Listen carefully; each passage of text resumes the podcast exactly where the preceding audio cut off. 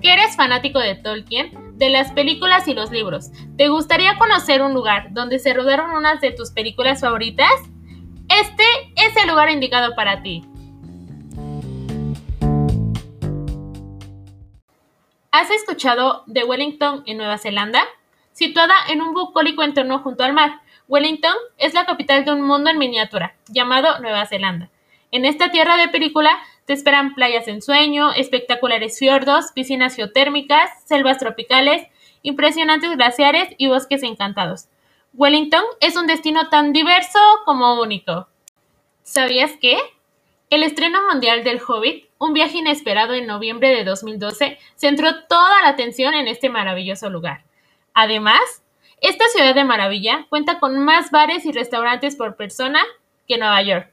Sí, así como lo escuchaste, es ampliamente célebre por su buen gusto. Así que deja la dieta en casa y sumérgete en esta capital culinaria para degustar café, tragos y comidas excelentes, todo dentro de una distancia que se recorre fácilmente a pie.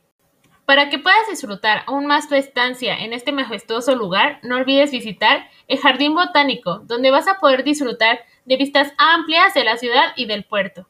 También visita Sealandia, a solo 10 minutos del centro de Wellington. El valle alberga parte de las especies más exóticas de Nueva Zelanda, entre ellas el kiwi y el tuatara.